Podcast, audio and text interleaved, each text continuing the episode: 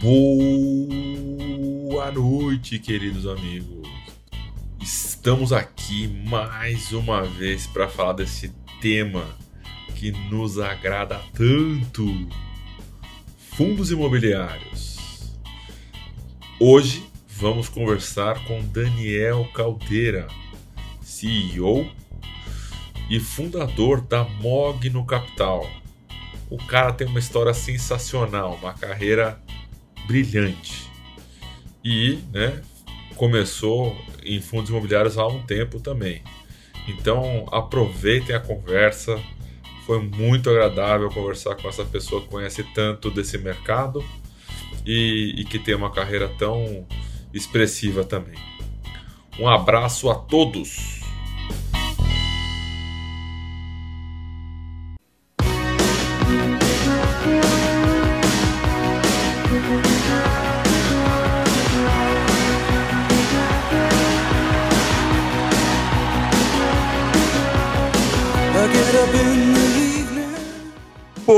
Boa noite, Daniel Caldeira. Tudo bem, amigo? Tudo bom, Felipe? Boa noite. É um prazer estar aqui com você, uh, poder dividir um pouquinho aqui minhas experiências, histórias e tal. Queria muito agradecer o convite. Legal. Eu te, eu, eu te conheci quando você já estava na Mogno, né? Mas eu sei que sua, sua carreira no mercado é bem anterior a isso, ou um pouco anterior a isso, né? Você pode contar um pouco como é que foi que você chegou onde está hoje, na Mogno, como foi sua trajetória? Claro, eu comecei a trabalhar na Reding Grifo, né? Foi meu primeiro estágio, eu tinha 19 anos. Eu entrei um pouquinho antes da Reding Grifo explodir, né? Eu lembro que, que é engraçado, uh, na época eu fazia duas faculdades, uma delas era GV, e quer dizer, uma faculdade super focada em mercado financeiro e tal, né? As pessoas nem sabiam que era Redding Grifa. Oi, você trabalha onde? Redding o quê? Né? É, era final de 2002. O verde já era, enfim, um, um fundo importante tal, mas ainda não era o household name, assim, que, que virou nos próximos anos.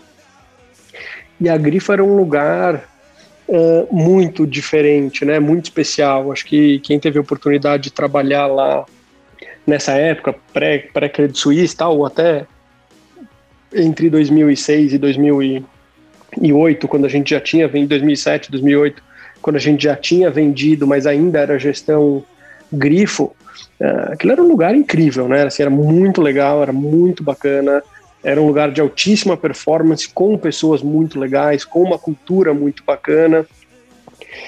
Então foi uma primeira experiência uh, muito especial e, inclusive, sempre assim, ah, pô, um dia eu vou fazer um, um intercâmbio, vou morar fora, vou fazer um curso fora tal. E, e, acabei começando a trabalhar lá, o negócio era super bacana, fui, fui efetivado antes de terminar a faculdade tal. Falei, quer saber, não vou sair daqui para para viajar, para fazer um curso ou qualquer coisa, e, e, a gente tinha uma política lá, né? Eles tinham uma política antes de eu chegar e, e que sempre foi vigente, que era uma política meio de quem sai não volta, né? Não tinha essa de, ah, vou sair, vou tirar um sabático, vou fazer um curso e depois eu volto. E todo mundo uh, olha isso e fala assim, pô, mas que coisa esquisita, né? E na verdade não é. Tem um aspecto muito interessante que é, é pensar em quem ficou, né? Que fala assim, pô, pera lá, você saiu, você ficou um ano fora, que seja, estudando para o seu MBA, e, e quem estava lá no teu lugar ou a tua equipe teve que entregar Legal. o que o que tinha que ser entregue. E aí você volta e você vira chefe dos caras de novo, né? Quer dizer, tem um, tem um aspecto aí é, meio delicado que, em geral, a gente esquece de olhar. E na Grifo eu, eu acabei fazendo um monte de coisas, né? Eu estava sempre ali na área do private, embaixo do Léo. Uh, nunca fui do time de gestão, em, embaixo do Luiz. Então eu tive a oportunidade de ver muitas coisas diferentes, né? Eu trabalhei um pouquinho no offshore, trabalhei um pouco uh, cuidando da, pla da plataforma de terceiros, né? Hoje é lugar comum, né? Todas as casas são plataforma aberta, né? Você aplica na XP, no BTG, no Itaú, onde quer que seja, você aplica nos fundos de todo mundo.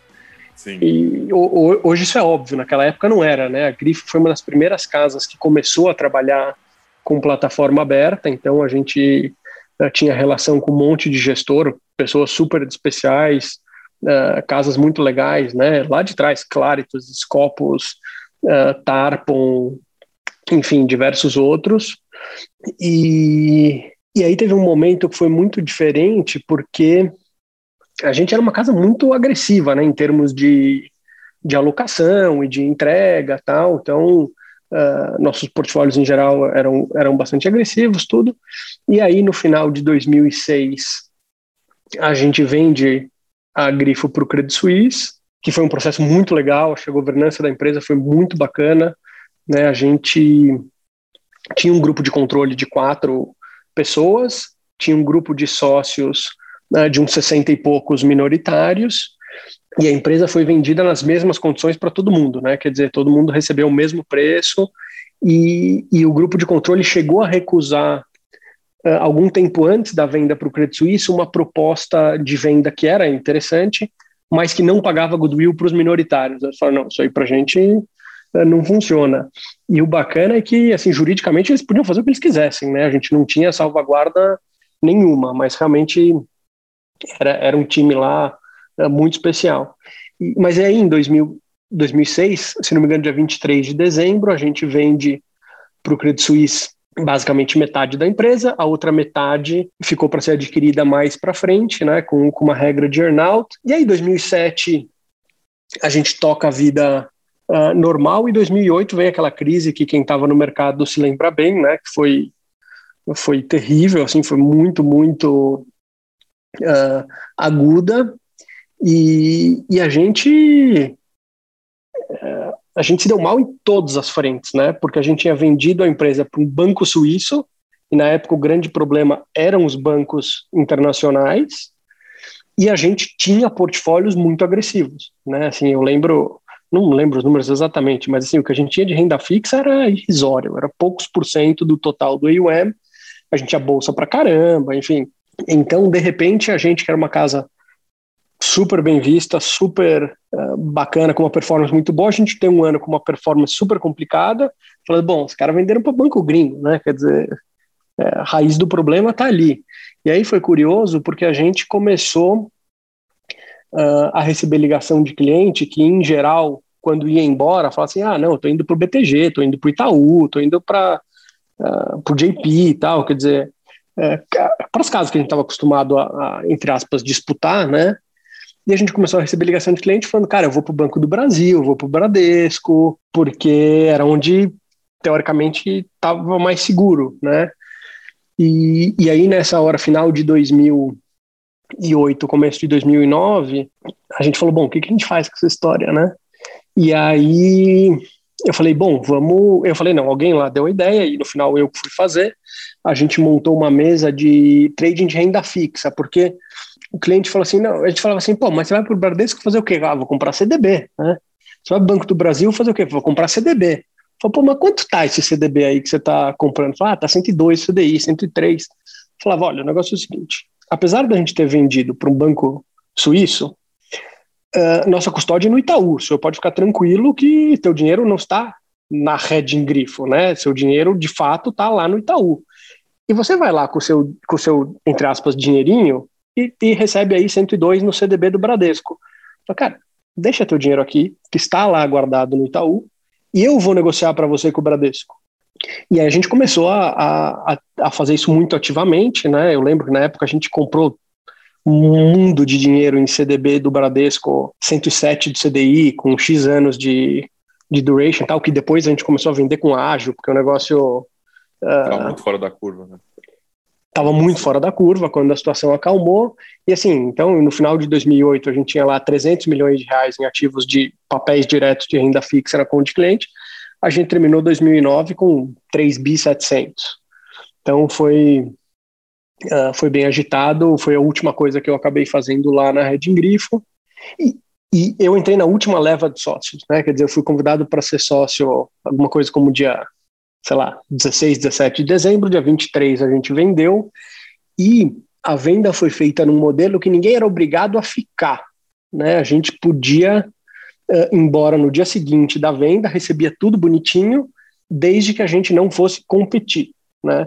E, e aí, enfim, o Léo, que era meu diretor e meu chefe em última instância, naquele momento ele me convida para ser sócio e fala assim, olha, o negócio é o seguinte, a gente, estou te convidando para ser sócio hoje, daqui a X dias a gente vai vender a empresa e você pode ir embora. Só que você tem que assumir um compromisso comigo que você não vai embora enquanto eu não for embora, porque eu estou te botando para dentro no último minuto, né? Então, independente da regra que a gente tinha com o Credit Suisse, eu tinha um compromisso com o Léo de ficar o quanto ele tivesse lá. Enfim, quem trabalhou com o Léo sabe o quanto ele é um, uma pessoa né, especial e um chefe que todo mundo, enfim, gosta e adora até hoje.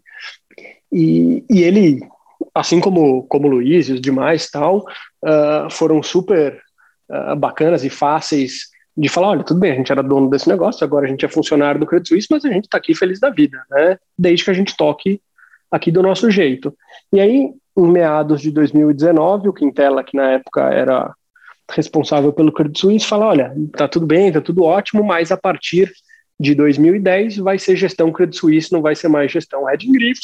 Aí o Léo nos chamou e falou, olha, vocês têm seis meses para trabalhar minha sucessão aqui, e no começo, no final do ano, eu vou embora.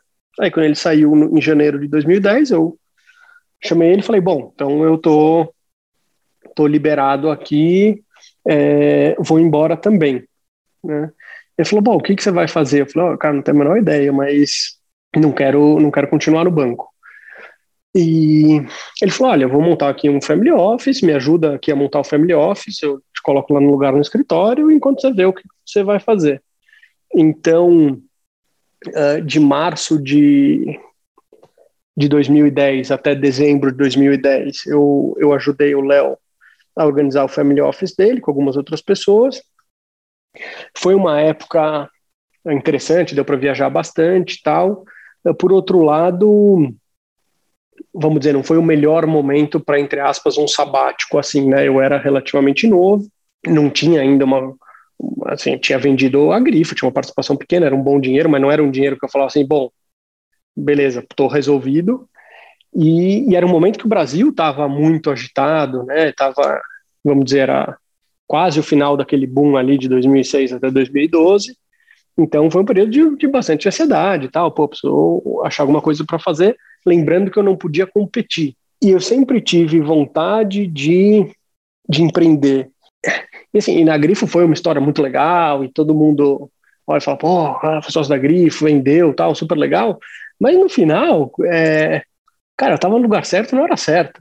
Né? Quer dizer, tive o privilégio, a sorte de trabalhar com o Léo, com o Luiz, com aquela equipe né, incrível que, que, que você olha hoje aí. Eu lembro muito do, do, do Julian Robertson, né, do Tiger, uh, que, que hoje fala que tem o Tiger, tem os Cubs, né? Quer dizer, um monte de gente que trabalhou com ele que depois foi ter muito sucesso e você olha aí no mercado, né? Tem o Almendra na RBR, tem o João Braga agora na Encore, uh, tem o Enzo e o Marcelo uh, na Safari, tem o pessoal da, da NHG, quer dizer, uh, puta, um time de primeiríssima.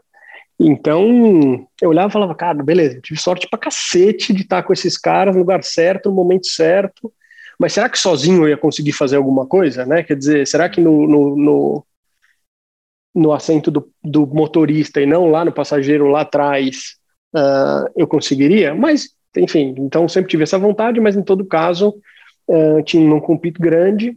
E aí um dos ex-sócios da Grifo, um cara chamado Ricardo, que eu putz, gosto muito, admiro muito, ele tinha ido trabalhar uh, numa incorporadora, né, na, na Lindenberg, que na época tinha juntado com a Cipasa, com a REP, com, com tinham, eles tinham juntado um grupinho de empresas do mercado imobiliário de atividades diferentes, né, quer dizer, strip mall, incorporação, uh, loteamento tal, para tentar entrar naquela onda de IPO, naquela época que as empresas imobiliárias estavam todas fazendo IPO, né, naquela primeira rodada lá atrás, e então o Ricardo foi para lá e falou, olha, a gente tem esse negócio de strip mall aqui, que é um negócio pequeno, é uma, a gente está fazendo uma JV com a PDG e talvez venha um investimento de fora. Na época tinha uma conversa com o Sanzel para fazer um investimento para transformar aquele negócio de strip mall em, em, um negócio de shopping mesmo, né? Que na época era aquele boom de shopping e tal. Você não quer vir aqui ajudar com a parte financeira? E eu sempre gostei muito do mercado imobiliário, apesar de até aquele momento nunca ter trabalhado diretamente com isso. Eu falei, pô, legal, vou trabalhar com um monte de gente que eu gosto, uh, num segmento que, que sempre me interessou e, e com oportunidade de pegar um capital grande e tentar fazer alguma coisa interessante. Então, em dezembro de 2010, eu comecei a trabalhar na REP, foi muito curioso, né? Eu comecei a trabalhar lá dia 13 de dezembro de 2010 e, e fui lá como responsável financeiro, né? No dia 18, os caras me chamam e falam assim: Ó, oh, não tem dinheiro para pagar o salário do mês que vem, né? Quer dizer, aquela situação assim. é, eu falo Fácil. que foi meu. Fácil. Foi meu. É, meu MBA foi pegando fogo lá. Here comes the story of the hurricane. The man the authorities came to blame for something that he never done. Do Brasil crescendo pra caramba, foi super legal. A gente pegou. Quando eu entrei lá, a empresa tinha 6 mil metros de ABL, a gente entregou 80 mil metros de ABL, fez alguns trades muito legais, né? Um dos primeiros negócios que o pessoal estava fazendo quando eu cheguei lá foi a compra de um shopping chamado Bay Market, em Niterói, uh, que era um shopping da Brookfield. Estava largado, largado, esquecido. E a gente tinha um, um, um, cara que tocava a empresa na época, chamava Flávio, que era um cara uh, genial, assim, muito doido, mas genial.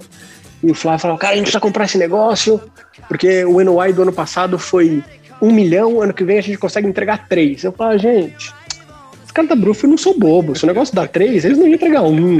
Não, não pode ser tão fácil. Né? Não, tá largado esse negócio. Confia em mim que eu vou lá. E o cara era assim, um, assim, um gênio de negociação e tal. Tá bom, vamos comprar esse negócio aí, né? Tá todo mundo falando que é essa. E aí a gente, a gente comprou, a gente financiou, a gente comprou por 32 milhões, financiou com um CRI assim de 28, né? Foi um negócio, uma compra mega alavancada.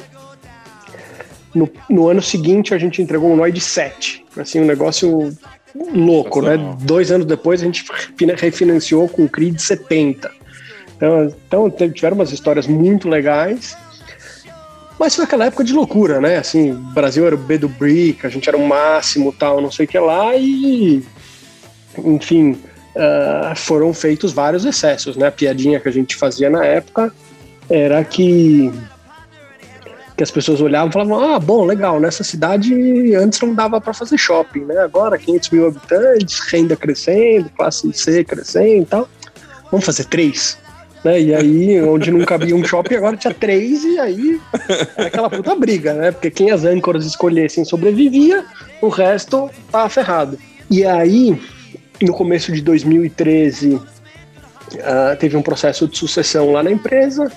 Um dos conselheiros Uh, ah, puta, acho que você pode assumir a empresa tal. No final, o board acabou optando por trazer uma pessoa de fora, um cara super bacana que, enfim, continua aí no mercado imobiliário fazendo um super trabalho. E eu falei, puta, quer saber? Talvez seja a hora de retomar aquela ideia de, de empreender. A gente olhava o mercado imobiliário, começava a ter umas coisas esquisitas, né? A gente olhava e falava, cara, pera lá, né, o metro quadrado de qualidade na Faria Lima tá 8, 9, 10 mil euros o metro, então as coisas lá em Lisboa, 2. Né? Será que faz sentido? Difícil. E aí eu, eu fui falar com o Léo de novo, falar, pô, Léo, vamos, vamos resgatar aquela ideia lá de fazer alguma coisa, né? Não competir já não tá tão mais longe e tal, até a gente abrir uma asset, se preparar e tal. É um negócio que demora, tudo. Ele falou, pô, vem cá, tem um espaço aqui no escritório, vamos para cá tal. A gente se juntou com, eu me juntei com algumas outras pessoas, alguns outros sócios da Red Grifo, um, o Gustavo Ribas, que era um amigo meu de, de longa data, que estava lá muitos anos na RXZ, trabalhando num fundo de, de equities que tinha uma parte de líquidos e uma parte de líquidos, e falou, pô, vamos, vamos começar aqui um negócio? E falou, beleza, vamos, mas o que, que a gente vai fazer? Olha, a gente trabalhou com private muitos anos, não é o que a gente quer fazer, queremos fazer gestão de recursos mesmo, asset, né? Vamos focar naquelas coisas que a gente, que a gente aqui como, como cliente, como investidor, é, se sente mal atendido. E, pô, quem estava no mercado naquela época lembra que, que aquele momento era um momento assim de é, aquele mega fuzuê de startups, né? Assim, Groupon, Peixe Urbano, uh, super moda investir nessas coisas tal. Então a gente falou, ah, cara, vamos. E, e, e, e, esse grupo que se juntou uh, tinha muito essa essa história de investir nessas startups, mas todo mundo, cada um fazia um pouquinho na física, de um jeito super desorganizado. Então a gente falou, olha, vamos fazer uma área aqui de investir em venture capital, né? Uh, de forma organizada, tal, sem ser essa bagunça, cada um fazendo o seu. Vamos investir na parte uh, offshore, né? Porque principalmente naquela época, ou você tinha muito dinheiro fora, ou era muito difícil ter um bom alguém uh, bom te dando atenção e cuidando dos teus recursos lá fora. A gente começou também um fundo de equities com, com o Ricardo Campos naquela época. Uh, eu falei, olha, eu sempre quis fazer alguma coisa de imobiliário, agora eu fiquei três anos aqui fazendo incorporação de shopping, e eu acho que o pessoal de imobiliário presta, na média, um serviço muito ruim para o investidor uh, privado, né? Uh, e naquela época, apesar de já ter alguns fundos imobiliários, já a Grifo ter sido um dos primeiros players que, que começou com isso, né? O pessoal uh, fala muito do HGRE e do HGBS, que são fundos de 2004, 2006, uh, mas na verdade a gente já tinha feito dois fundos antes, né? Dois fundos de incorporação, aqueles com começo, meio e fim. Só que é um negócio muito passivo, né? Apesar da gestão do fundo ser muito boa e, e tudo, do ponto de vista do cliente era muito passivo, né? Fala, ó, tem um fundo shopping aqui, compra aqui e ninguém ia lá e falava, olha, tá na hora de trocar isso aqui, vender, comprar outra coisa. Além disso, a gente via muito cliente super, hiper cuidadoso lá com o dinheiro dele, né? Falou, porra, mas pera lá, você colocaram num fundo aqui que rendeu 123, você daí aquele lá rendeu 125. E, e você ia ver, 50% do patrimônio da família estava em imóveis e falava, mas senhor, e aquele galpão que você tem? Sei lá, meu pai deixou aquilo lá, nunca fui visitar, né? Falava, pô, o cara tá contando centavo aqui no, no multimercado que ele podia ter ganho 3% de CDI a mais, tá perdendo de baldada lá no imóvel que tá largado. A gente falou, pô, vamos dar uma olhada nesse negócio? Então, eu comecei a focar aí nessa área de imobiliário. A gente, nessa época, uh, investia só dinheiro proprietário, porque a gente não podia competir, então não podia captar dinheiro de cliente. A primeira coisa que a gente fez foi. Eu, eu, eu peguei um avião, fui para a Europa, e falei, bom, vamos ver o que tem de imóvel aqui, né? Porque realmente os preços no Brasil pareciam muito esticados, lá fora pareciam muito baratos. Então a gente foi para Irlanda, Inglaterra, Alemanha, França, Espanha, Portugal. Acabou achando umas oportunidades bacanas uh, em Portugal, né? Tinha diversas facilidades, língua, uma burocracia meio parecida. E aí tem histórias engraçadíssimas dessa época lá fora. Um, os preços, assim, muito, muito baratos e o governo lá ele foi muito rápido depois da crise de 2011 em, em melhorar o ambiente de negócios, melhorar o arcabouço jurídico para atrair investimentos em, em, imóveis, né? Todo mundo lembra lá da história do Golden Visa, tal, entre outras coisas. Então a gente começou a investir em Portugal. A primeira coisa que a gente fez, a gente falou: bom, a gente é um tonto aqui, brasileiro bobo que está vindo comprar um negócio em um lugar que a gente não conhece, né? Então vamos fazer um negócio que não tem erro, né? Então a gente comprou um imóvel de, assim, no meio da Avenida Liberdade, 100% locado, né? Quer dizer, assim, a esquina da Faria Lima com Oscar Freire, né? Quer dizer, a principal rua de negócio com a principal com as principais lojas, prédio assim no meio, locado. Falou, pô, se a gente errar, a gente não pode errar muito, né? e a gente deu sorte porque a gente comprou o imóvel com a taxa de juros na época agora tá 4, 4,25 ou 4,5, coisa que o valha, e coisa de seis meses depois a taxa de juros estava em 1, né? É, vou tô errando aqui, mas assim, é, grande, ordem de grandeza era mais ou menos essa. E a gente tinha comprado o imóvel todo em cash, né? Como tinha sido a nossa primeira compra, a gente falou, puta, não vamos alavancar, vamos, vamos ser mais conservador, mas de repente a taxa de juros despencou, a gente falou, puta, vamos fazer um, vamos refinanciar esse negócio agora. Então, assim, no espaço de seis meses, a gente tomou uma dívida, devolveu uma boa parte do capital, foi um deal, assim, muito legal. A partir disso, a gente começou a fazer algumas outras coisas por ali, né, comprar apartamentos, investir em, em prédio em desenvolvimento. Foi uma história super bacana. Num espaço de dois anos, ali entre 2013 e 2015, o mercado virou completamente, tanto aqui quanto lá. Né? Lá teve uma recuperação uh, super expressiva, e aqui. Isso, Dani, isso ainda não era na Mogno, certo? Cara, isso não era. Isso era na Mogno antes da gente, vamos dizer, abrir a Mogno, né? A gente investia ah, capital proprietário, porque a gente não podia ter cliente, mas já era o grupinho que deu origem à Mogno e, enfim, já era asset que, que, que é o CNPJ da Mogno hoje e, e tudo mais. então a gente falou, pô, caramba, em dois anos o mercado de Portugal subiu para cacete e o mercado do Brasil derreteu, né? E aí a gente vendeu os imóveis que a gente tinha lá, ou começou a vender os imóveis que a gente tinha lá e começou a olhar para cá e falar, bom, o que tem de divertido para a gente fazer aqui, né? O que tem de oportunidade boa? E nessa época a gente enxergava basicamente duas uh, teses que pareciam muito interessantes no imobiliário. A primeira eram aquelas incorporadoras que passaram ali de 2006, 2007 até 2012, 13, crescendo loucamente, né, entregando super resultados e tal, e de repente estavam mega enroladas, né, de extrato para caramba, obra fora de controle por Brasil afora, aquele monte de problema, e aí muitas dessas incorporadoras tinham aqueles estoques enormes de apartamento, vendendo com descontos muito grandes, né, falou, pô, isso aqui está num preço super interessante, né, mas isso para a gente tinha basicamente dois problemas. Primeiro que a gente não tinha dinheiro para comprar 300 apartamentos. Tinha três problemas, né? A gente não tinha dinheiro suficiente para competir com, com os grandes, e teve gente que nessa época fez negócios incríveis. A gente não tinha, a gente não enxergava vantagem nenhuma, a gente, aliás, a gente encontrava desvantagem, né? A gente falava, pô, beleza, mas por hipótese, vamos dizer que eu tenha dinheiro para comprar 200 apartamentos, como é que eu vou vender esse negócio? eu vou vender, eu vou concorrer com as incorporadoras e as corretoras grandes que estão vendendo, que tem coisa para vender na nossa e, frente. Né? E locais, né? E com as locais também, né? E com as locais. É, e o terceiro ponto, a gente olhava esse negócio e falava, bom, cada mês que eu enrolar com isso aqui na mão, eu perco o CDI, vamos lembrar que o CDI na época não era magrinho como é hoje, né? Perco o condomínio e perco o PTU, então era uma paulada. O... E do outro lado, a gente olhava os fundos imobiliários e falava, gente, isso aqui tá errado. Né? Eu lembro naquela época, uh, o CEO né, negociava coisa de 4 mil reais o metro, Terra negociava 7 mil reais o metro, e até teve um momento interessante que a Barzel adquiriu, lembrando que o, o Terra, o, o, fundo ele tem cinco andares e o prédio tem 15, né? Quer dizer, os outros 10 andares eram da CCP, que desenvolveu o fundo e tal. E aí a CCP vendeu esses andares para Barzel, eu lembro que o negócio saiu assim, sei lá, 9.700 reais o metro, 10 mil reais o metro. A gente olhava e falava, cacete, o fundo está negociando a 7, né? E, e, nessa época a gente tinha o CDI ali na casa de 10 e tinha fundo imobiliário que entregava yield de 11, né? Quer dizer, era um negócio assim, uh, cavalar. A gente falava, bom, a gente, se a gente comprar aquele estoque de apartamento lá, a gente tem um carrego negativo, a gente não tem escala, porque a gente não tem dinheiro suficiente para competir com os grandes, e a gente não tem vantagem nenhuma para fazer esse negócio, né?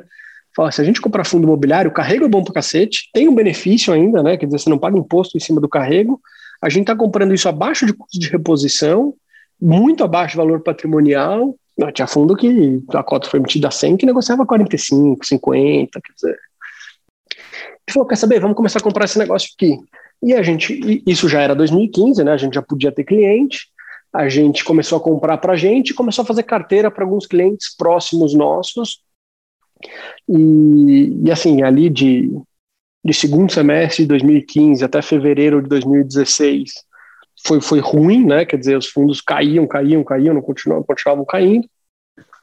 De 2016 até final de 2019 foi foi um, uma mega, um mega bull market aí dos fundos imobiliários, né, terminando com 2016, né, aquela alta do IFIX de 33%.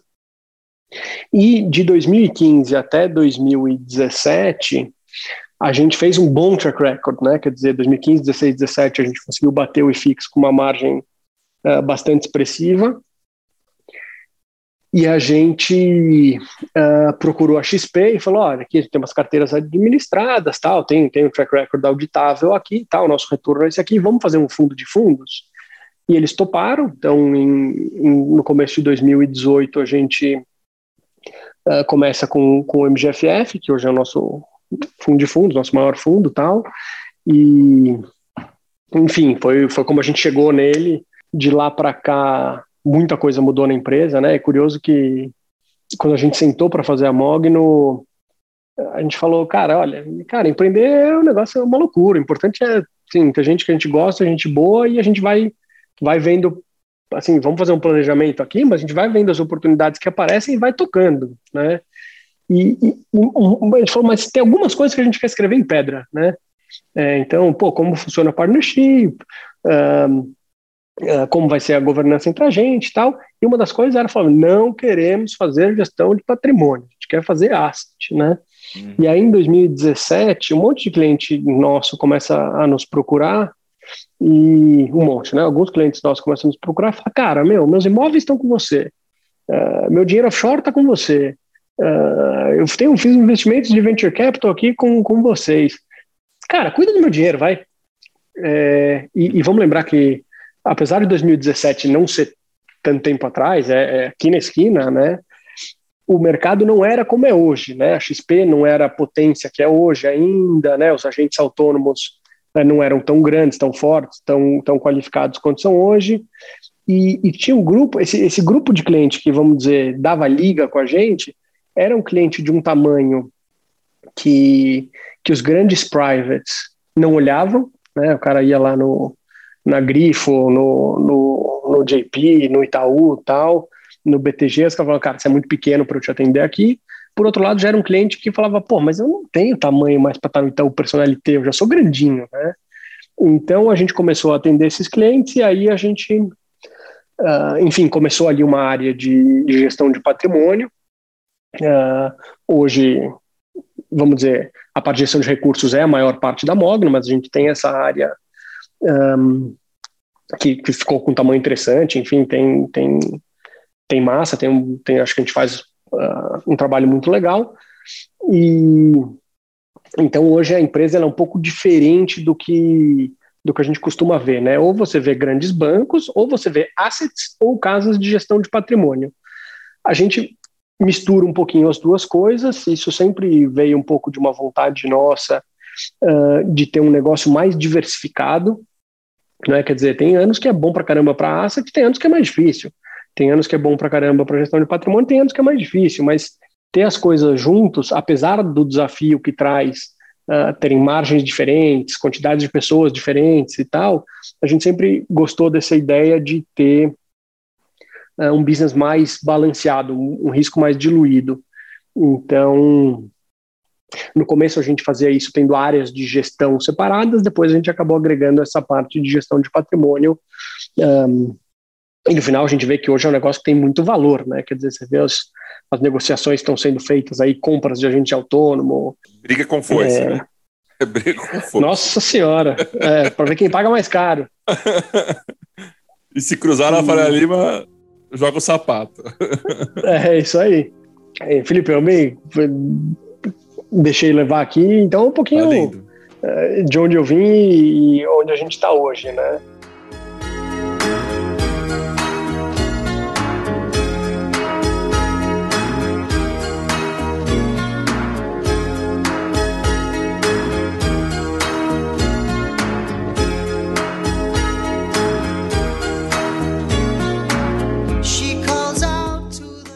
Tem um ponto que, que foi a maneira que eu primeiro tive contato com você, com, com a Mogno, tá?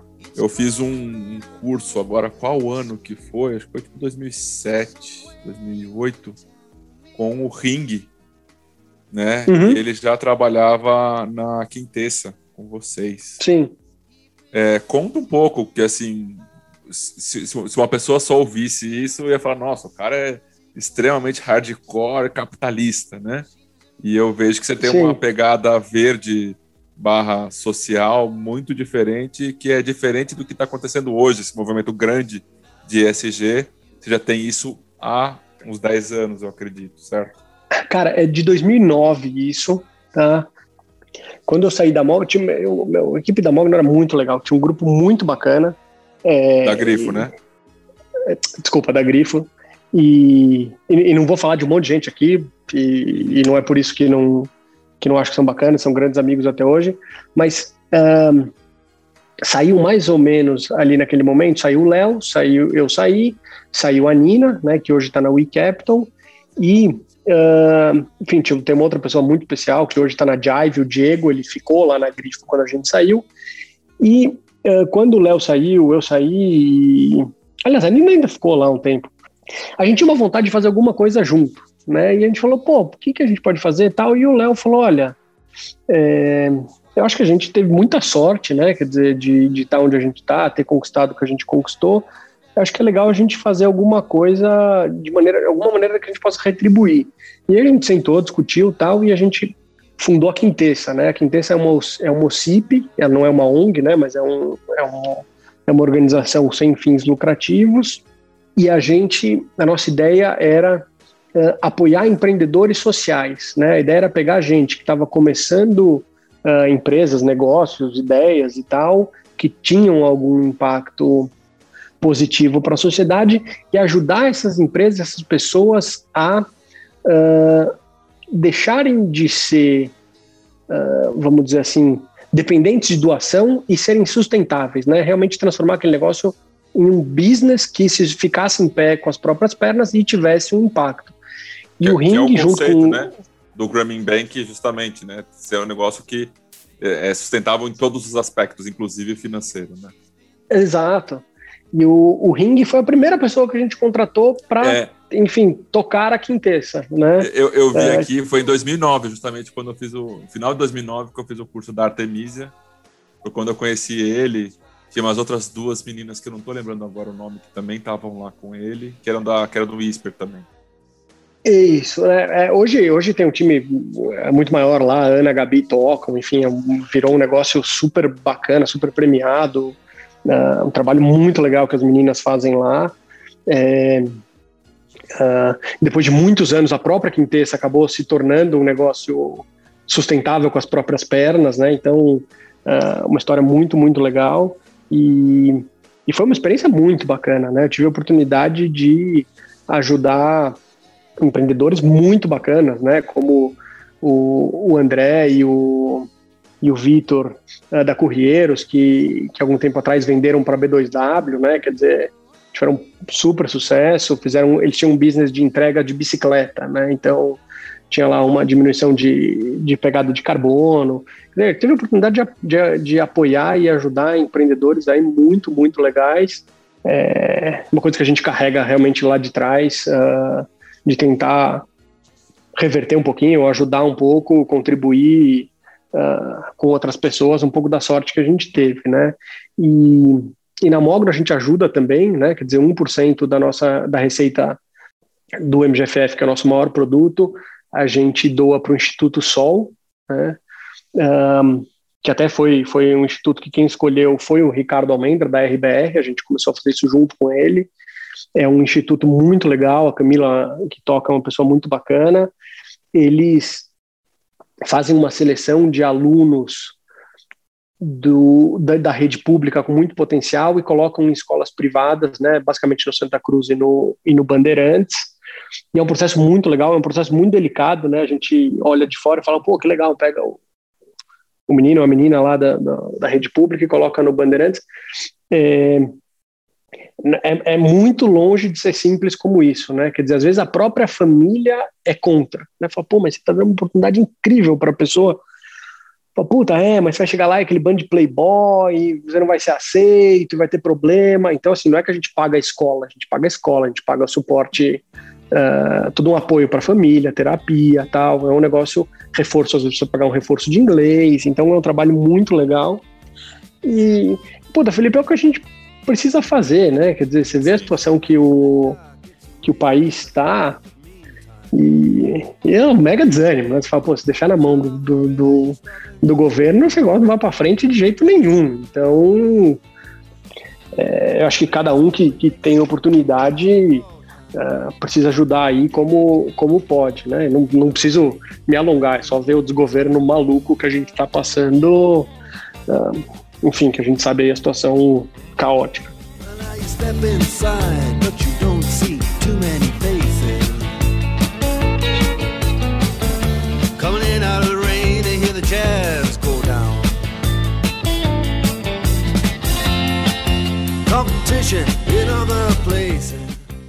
É isso, eu tive a oportunidade de fazer uma, a, a primeira debenture financeira social quando eu estava na Gaia, que foi com o pessoal da Vivenda e que são pessoas também sensacionais. Você, você vê o brilho nos olhos da pessoa, o, o, o quanto que, que, que, é legal fazer, né? E, e a gente foi lá ver o benefício na favela Ibirapuera, cara. Assim, é sensacional o trabalho que eles fazem. É realmente maravilhoso. E diz uma coisa, você é. toda segunda-feira tem aí um bate-papo com alguém do mercado, tá sempre acompanhando também, além de, de, todas essas funções que você já tem, família, né? Também. É, como é que é essa, esse, esses, como é que são esses bate-papos? Como que você tem visto aí o mercado, né? A gente está num momento de grande crescimento ainda né, dos fundos imobiliários e que deve se estender por mais um tempo, é, é, tanto em quantidade de fundos, fundos listados, PL dos, dos fundos, é, tipos de fundos, estratégias novas, você está tendo essa oportunidade de conversar com diversas pessoas. E que é um resumo do que você tem visto aí nessas conversas? Como é que você traz isso para a gente aí? É, cara, essas lives de segunda-feira foram uma provocação muito legal do Thiago Reis, que é outro cara super especial aí, né? O Thiago da Suno. Um, e foi curioso porque eu fiz uma live com o Gabriel Andrade, da Turma Lê, que é outro cara super especial, é, no estúdio pré-pandemia, né? A segunda já estávamos em lockdown, foi de casa, foi aquela coisa. Então, quer dizer, basicamente faz, faz um ano e uma semana, ou duas semanas que a gente começou com isso. E no final, acaba, acabou sendo um negócio super legal, né? Quer dizer, você tem a oportunidade de estar tá mais próximo dos investidores, uh, responder as perguntas, estar tá sempre em contato com os gestores, e no final, o, o mercado de fundos imobiliários tem diversos problemas, precisa amadurecer e tal, mas é um mercado que é extremamente transparente, né? Você olha nossos relatórios, não estou falando dos da Mogno, não, você olha os da Red, da RBR, da 20, uh, da XP, do BTG, é um nível de transparência muito grande. Um, os gestores são super abertos, mas no final, você tem um fundo com 50 mil cotistas, 100 mil cotistas, 200 mil cotistas, como é o caso do BCFF, é, é literalmente impossível você atender todos, não é? Então, essas lives são uma boa oportunidade de você uh, mostrar um pouco o trabalho, conversar com os gestores, conversar com os participantes de mercado e é, é curioso, pergunta assim, ah, me, me, dá um resumo do mercado. Você sabe que né, as pessoas quando estão de fora têm dificuldade de enxergar a granularidade de cada mercado. Então não existe um mercado imobiliário tá bom ou tá ruim. O mercado de logística pode estar tá bom para caramba e o de escritórios pode estar tá super complicado. O de shopping uh, super complicado, agências passando por um momento difícil e CRI bombando, pagando inflação aí e todo mês, não é? Então o, dependendo de onde você olha, tem situações muito diferentes. O, minha opinião, assim, né? Se perguntar ah, o que, que você está vendo hoje do mercado, hoje eu acho que você tem um exagero por parte dos investidores de penalizar os escritórios de uma forma muito agressiva um, e um exagero na direção oposta em alguns fundos de CRI e principalmente nos fundos de logística. Então a gente vê aí escritórios negociando a preços uh, muito descontados, uh, yields muito altos, uh, quando a gente olha no relativo, e você vê alguns fundos de logística na outra ponta e, e alguns poucos de CRI negociando com preços. Gente, pagar 5 mil, 6 mil reais o metro num galpão custa 2,5 para fazer. É, tá bom, o yield agora tá bom, mas assim, onde é que vai dar isso, não é? Quer dizer, e do outro lado, outro dia foi curioso, me ligou o, gestor de um family office, né, um cara super bacana, um gestor excelente e tal. Me ligou e falou: Olha, eu, me ajuda com umas contas aqui que eu acho que eu estou fazendo conta errada. Eu falei, mas como é que eu posso te ajudar? Ele falou: Olha, eu estou vendendo os galpões aqui dos meus investidores no interior de Minas por um cap de 7,5. E eu estou fazendo conta aqui e eu consigo comprar um fundo de escritório com ativos de super qualidade num cap de 7. Eu falei, não, a conta tá certa. É, com o que vai acontecer aqui, o cap pelas nossas contas é 7 mesmo. Ele falou, porra, mas eu tô vendendo galpão velho em Minas a 7,5, comprando escritório AAA na, no, em São Paulo a 7. É, né? Então, é, hoje, eu, eu acho que a gente vai olhar para trás hoje, é, vai olhar para trás daqui a um tempo e, e, ver os preços de hoje e falar, cara, cacete, era tão óbvio que, que aqueles preços não faziam muito sentido, mas é como é sempre, né? Expost é super fácil e quando a gente está lá vivendo aquele momento é super difícil, mas assim, é, e, e, vou fugir aqui um pouco do universo de fundos imobiliários, uh, a gente tem empresas hoje do ramo imobiliário de capital aberto, seja de property, seja de shopping, a preços de março, abril do ano passado. Né? Quer dizer, você fala, ah, mas hoje a gente está batendo recorde de morte, a gente está batendo recorde de casos. Verdade, mas hoje a gente está vacinando. Há um ano atrás a gente não sabia nem se ia ter uma vacina, quanto mais quando ia ter uma vacina, enfim. É, é, a situação no Brasil é totalmente caótica, né? Na semana passada a gente Pô, a gente tem alguma coisa como 2,5%, 3% da população mundial. Na semana passada, a gente teve 21% das mortes de Covid do mundo, né? Então, gente, olha o que está acontecendo lá fora, né? A gente casos e hospitalizações e mortes nos Estados Unidos despencando, na Inglaterra, uh, entre os vacinados em Israel, idem, até aqui no Brasil, né? Quer dizer, você pega a mortalidade uh, dos mais velhos que, que, já começaram a vacinar, despencando no, no, no total de, de óbitos. E, e, e, bem ou mal, apesar do desgoverno absurdo que a gente está passando, e, e, enfim, não vou entrar aqui no mérito se precisa ter impeachment, não precisa ter impeachment e tal, é, o Brasil hoje está vacinando rápido, né? Quer dizer, até ontem a gente, nos últimos sete dias, a gente estava aí com uma média de alguma coisa como 320 mil vacinas por dia. Isso nos coloca como uh, sexto ou quinto país vacinando mais rápido no mundo. Então, uh, não vejo essa situação se estendendo por muito, muito tempo. E aí, fala assim, pô, a gente vai ter home office, né? O home office vai causar um estrago enorme nos escritórios. A gente acha que a gente vai ter home office, né? A gente na Mogno, eu pessoalmente nunca tinha imaginado a possibilidade de deixar alguém trabalhar de casa, ou até eu trabalhar de casa, né? E, e hoje em dia, poxa, a minha equipe, assim, o pessoal do financeiro está trabalhando muito bem de casa, né? É, o pessoal do marketing de casa está fazendo um trabalho muito bom. É, até o pessoal do, da equipe de gestão, que eu faço questão que esteja no escritório, acho que faz muita diferença a perda de, de sinergia, de, de, do acaso, né? Quer dizer, se houve uma conversa ali, houve um telefonema ali, tem uma opinião para dar e tal. Pô, de vez em quando tem um cara que fala: olha, hoje eu quero trabalhar de casa. Tudo bem? Tudo bem. Então, assim, é, acho que o home office veio para ficar, né? Acho que vai ter uma mudança mas não vejo as pessoas deixando de ir para o escritório, né? E, e uma coisa importante, duas coisas importantes, né? Primeiro que no Brasil você não tem uh, aquela flexibilidade de movimentação que você tem, por exemplo, nos Estados Unidos, né? O pessoal olha Nova York e fala, pô, Nova York acabou, né? O Goldman Sachs descobriu que pode ter o time na Flórida em vez de Nova York, em vez de pagar 57% de imposto, paga, sei lá, 20%, ou 30 e tá tudo bem, né? Ou você muda a tua empresa de Nova York, Chicago, São Francisco para o interior de Minnesota e tem uma cidade lá que tem tudo que precisa ter, né? Aqui não, você não muda a tua empresa de São Paulo para o interior do Recife para economizar dinheiro, porque não tem, não tem mercado, não tem, enfim, infraestrutura.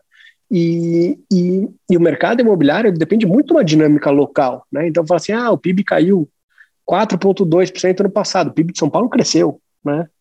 É, ocupação da Faria Lima uh, não, não, não vai diminuir muito, porque o PIB de, sei lá, do Rio de Janeiro caiu. Né?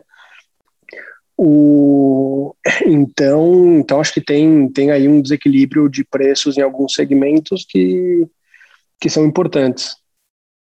Agora, acho que o mercado imobiliário, o mercado de fundos imobiliários, você perguntou, acho que vai continuar crescendo muito, acho que uh, é um instrumento excepcional para a pessoa física, né? Tem um, um grande amigo, Edgar, quem é quem é mais envolvido aí no mercado de fundo imobiliário certamente conhece, né? Figurinha carimbada. Ele fala, cara, antes dos imobiliários, podia ter shopping, galpão bom e prédio bom na Faria Lima, o cara que era bilionário, né? Porque, pô, você vai comprar um shopping, você tem quantas centenas de milhões? Ou depois do fundo imobiliário, eu, você, Mariazinho, Paulinho, José, qualquer um, você, com, com 100 reais você compra um prédio, você, aliás, às vezes você compra um portfólio diversificado de ativos AAA, né? Então, fora benefício de liquidez, custo de transação, um, benefício fiscal. Então, eu acho que é um, um instrumento que veio para ficar e tem muito, muito para crescer. Só para te dar uma ideia de ordem de grandeza, a gente tem mais ou menos 100 bi, 110 bi de, de market cap dos fundos imobiliários aqui, né? Nos Estados Unidos, você tem um fundo de torre de celular que tem 114 bi de dólar. Se o nosso mercado inteiro é menor que um fundo de torre de celular. Então, né, assim, quer é dizer... algo a se pensar, né? Pô, tá bom, a nossa renda é X vezes menor, escambau, mas assim, é, é, de, se, é de se pensar.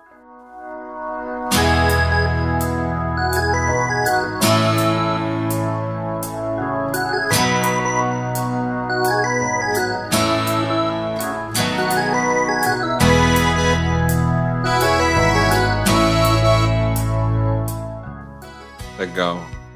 O, recentemente, é, o, o, o Eliton, né, ele foi trabalhar com vocês no, no, no fundo de CRI de vocês, né? E, e eu vi as conversas de vocês online. Eu tenho visto, tá? Essa, esse exagero também em alguns, alguns fundos de CRI. Como que você vê que é um caminho, né? Porque assim, estamos falando aqui de é, aproximadamente um milhão de pessoas que entraram depois de, outubro, de dezembro de 2018. Né? Uhum. Tinha aproximadamente 250 mil pessoas, hoje temos aproximadamente 1 milhão e 250 mil pessoas nesse mercado. Né? É, qual que é o caminho né, para educar essas pessoas? Como que faz para chegar informação? Né? É, eu sei de alguns influencers que têm é, batido nessa tecla, né? Mas como que é que você vê que existe essa possibilidade dessa promoção chegar ou é só quando derreter o preço mesmo e aí o pessoal vai queimar a mão? Oh, Felipe, é uma ótima pergunta. Assim, quando eu comecei a trabalhar no mercado financeiro há quase 20 anos atrás, né, lá em 2002, informação era um problema. Né? Essa informação não era disponível para todo mundo. Uh, você tinha que ter contato com o gestor, você tinha que ter um teu banker uh, você tinha que ter, enfim, se você tinha que dar atenção pro teu banker, né? Hoje em dia isso não é mais problema, né? Assim, hoje você tem, como você falou, os influencers, os canais de YouTube, os relatórios são muito mais fáceis de achar, muito mais disponíveis. Então a informação ela está aí, né? Eu acho que o investidor precisa estar disposto a ir atrás, né? Vou te dar uma informação uh, interessante. É, no MGFF a gente tem aproximadamente entre 50 e 60 mil cotistas, né? E a gente a gente põe muito esforço no, no nosso relatório de gestão, né? É um trabalho de várias mãos, de escrever, de pensar no que a gente vai escrever, uh, de, de tentar passar as informações e tal. De uma base de entre 50 e 60 mil cotistas, poucas centenas abrem um relatório, né? Então, hoje a informação está aí, o investidor precisa ir atrás. Eu não estou criticando, não, quer dizer, provavelmente a maioria desses 1 milhão 250 mil investidores uh, tem aí seus, suas ocupações, seus trabalhos, suas famílias, quer dizer, é, é, se informar e aprender sobre o mercado financeiro é um negócio trabalhoso, né? Quando eu vou no médico ele fala que eu tenho que tomar vitamina B12, eu, eu não vou estudar por que, que eu preciso tomar e etc, etc. É, eu, eu, é, qual é o ponto? Eu fui num médico que eu confio e vou fazer o que ele disse, né? Então, o investidor precisa dedicar um tempo, e não é pouco tempo, para se informar e para aprender, né? Para ver as lives, para ouvir os influencers, e tem caras excelentes por aí, super bem intencionados.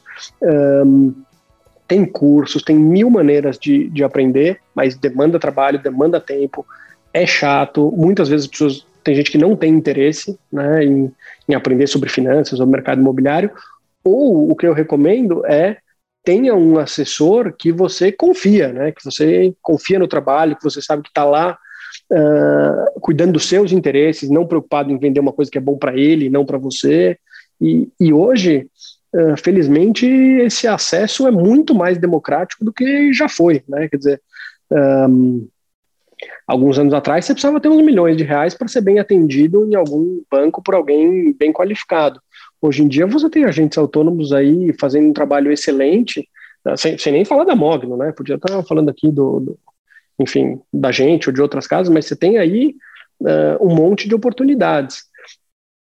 Respondendo a tua pergunta de um outro ângulo, é muito difícil escapar do curto prazo, né? Você fala para o investidor, fala, cara, esse fundo está negociando a 6 mil reais o metro. Para fazer esses galpões custa 2,5. Não tem como isso aqui dar certo. Não, não, mas o dividendo está de 0,70% ao mês.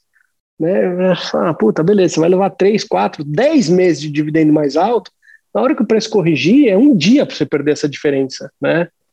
Então, é, é muito difícil uh, conseguir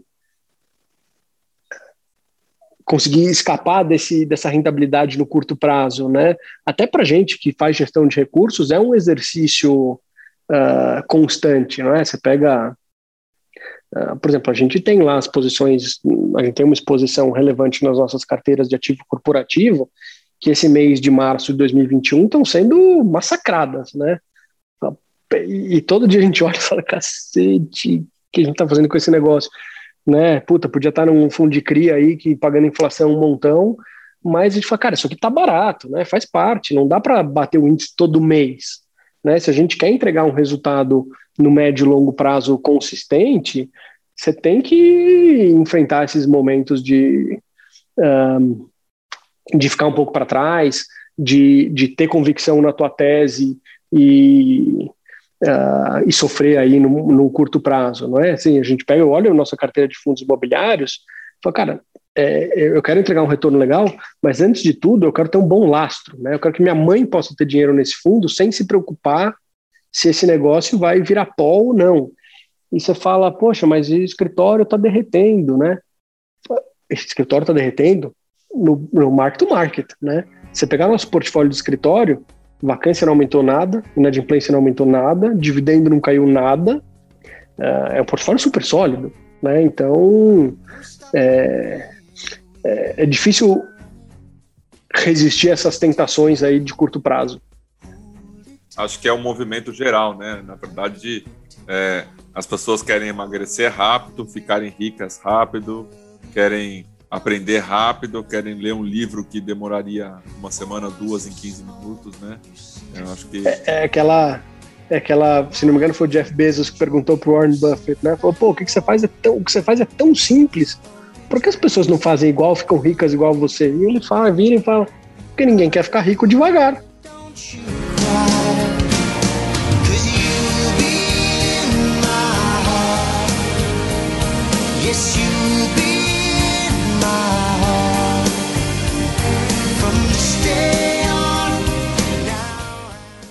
Eu vejo esse movimento de ansiedade, né? Eu vejo que a palavra correta é ansiedade no geral, né? Essa, essa história de ficar rico é muito rápida, muito antiga, né? E é por isso também que existem as pessoas que querem tirar proveito disso, né? Existem, existem as pessoas Sem que querem dúvida. tirar proveito disso e tem as que querem ganhar. Então, né? Há, um, há uma troca, né? De, de, de informações. Amigo, cara, cara isso... muito satisfeito, viu, com a nossa conversa, mesmo. Conheci um pouco mais de você. Muito legal. Ah, que bom. É, acho que é super bacana, super enriquecedor mesmo. Mas é, o, o, eu lembro quando o Thiago me convidou para fazer a primeira live, eu falei, mas cara, uma hora, eu não tenho que falar uma hora. Passa um segundo, né? Você fala, caramba, já acabou e agora? Mas eu tenho tanta coisa para falar. É, eu, eu, um dos focos né, desses, desses bate-papos, né, para ser uma coisa descontraída assim, mas é para as pessoas também verem a carreira das pessoas, né, e que não, a pessoa não chega em, em algum lugar do dia para a noite, né. Tem aqueles filmes da, de, de Wall Street que o cara fica rico, que o trader, cara, aquilo ali, é, se existe, eu não conheço algum assim, tá? Não, cara, tem, tem algum, assim, o, tem uma frase excelente, que eu não me lembro agora se é do Nadal, se é do Federer, se é do Michael Jordan, que ele fala: Cara, eu virei um sucesso da noite pro dia depois de treinar 20 horas por dia, 17 anos. ninguém vê você se ferrando de trabalhar é, a vida inteira, até fala, pô, legal, o cara tem uma empresa lá, hein? Pô, deu bem, né?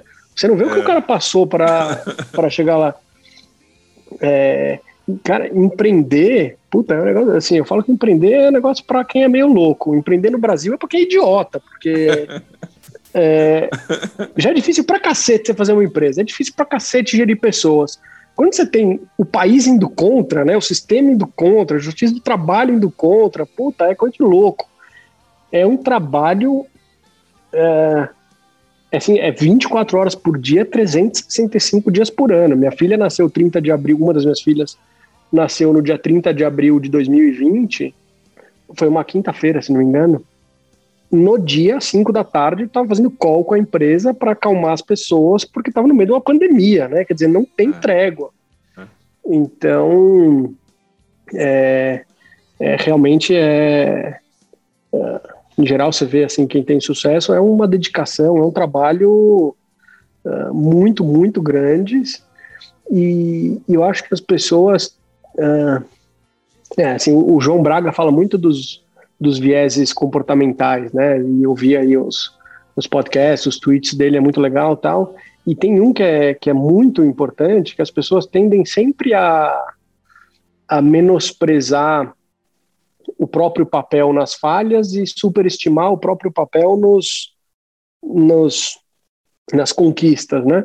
E, gente, tem muita coisa, muita sorte, muito lugar certo na hora certa, aproveitar as oportunidades. É, então, ah, é, tem aquela frase, eu também não sei quem falou, né? Que quanto mais eu treino, mais sorte eu tenho. Você tem que trabalhar muito, porque você tem que estar tá lá a hora que passar o cavalo, a hora que, que tiver aquela oportunidade de comprar aquele ativo, de captar aquele fundo. Então, ah, realmente é, é, não dá para olhar e falar, uau, pô, que moleza, hein? E, e, e, isso acho que as redes sociais atrapalham muito, né? Porque. Um você vê, você vê só a parte boa, né? Você vê lá o cara no, no carro legal, no barco, na fazenda tal, e Sabe lá se o carro é alugado, né? Quanto ele pagou naquela diária para poder tirar foto. Total, né? Depois outro dia descobriram que tinha um cara alugando lá um, um cenário de. Exato, porra. eu, eu, eu conto, né? Quando eu vou falar da minha carreira, né? Conto que eu fiz o primeiro research de, de cria do mercado, né? Mas é isso que uhum. você falou, ninguém via que era um, era um relatório semanal que eu varava uma noite por semana, porque em 2010 não tinha nenhuma informação de aquele. Eu ligava eu nos fiduciários, eles nem me atendiam. Aí eu tinha que pedir para o investidor para ele ligar, assim, cara, caos. Então, é, é, isso que você falou, né? As pessoas veem ali, nossa, olha, chegou lá, mas não vê o, o tanto de poeira que a pessoa comeu. Bom, e... Felipe, só, hoje é sexta-feira, 10 e 15 da noite, estamos aqui, né? É isso. é isso. E, e você estava falando dos perfis de Instagram, né? Eu sigo um perfil que chama Desinfluencer. Cara, é sensacional.